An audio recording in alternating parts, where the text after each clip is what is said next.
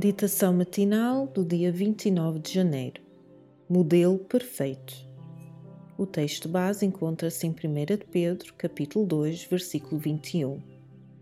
Porque para isto sois chamados, pois também Cristo padeceu por nós, deixando-nos exemplo para que sigais as suas pisadas. Aqueles que falam de descrença terão um pouco de entusiasmo quando o céu estiver brilhante e tudo for animador, mas quando a batalha se endurecer, quando tivermos de ter esperança quando nada nos dá esperança, e tivermos de levar as nossas petições até o trono da graça no meio das profundas trevas, então os descrentes falarão da boa terra de Canaã, mas salientarão os perigos que serão encontrados. Vão demorar-se nas muralhas poderosas e nos gigantes que iremos encontrar, quando deveriam ouvir-se as palavras do fiel Caleb.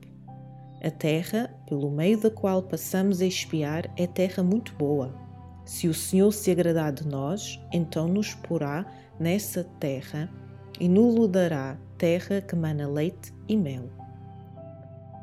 São precisas agora pessoas de coragem, pessoas que ousem fazer alguma coisa por amor da verdade, pessoas que sejam sóbrias, mas não sombrias e desanimadoras, pessoas que vigiem em oração e cujas orações sejam misturadas com uma fé viva, ativa. Podemos estar alegres e até regozijarmos-nos. Mesmo sob tentação, as nossas palavras devem ser de fé e de esperança e de coragem. Mas não deveriam ser permitidas nenhuma ligeireza, nenhuma frivolidade, nenhum dito espirituoso baixo deveria escapar dos nossos lábios, porque essas coisas dão grande vantagem a Satanás. estamos a viver na hora solene do juízo, quando deveríamos afligir as nossas almas, confessar os nossos erros, arrependermos dos nossos pecados e orar uns pelos outros para que possamos ser sarados. Se estivermos convertidos, deixaremos de representar Satanás através de caráteres distorcidos e tendenciosos, mas no caráter, nas palavras e nas ações, conformar-nos-emos com o modelo perfeito que nos foi dado pela vida de Cristo. A menos que sigamos este exemplo, as más práticas confirmarão que caímos na armadilha de Satanás não podemos dar-nos ao luxo de brincarmos com o tentador, persistir num hábito errado, acariciar um pecado querido.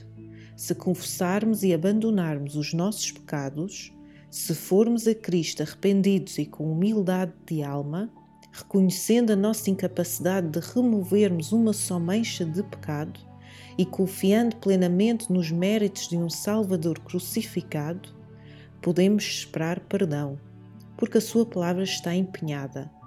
Ele disse que perdoará as nossas transgressões e apagará os nossos pecados. Devemos pensar nos incomparáveis amor e compaixão de Jesus e não na nossa indignidade e pecaminosidade. Review e Herald, 13 de maio 1884.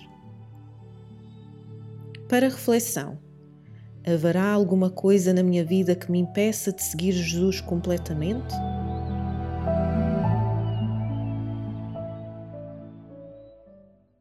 Inspiração Devocional.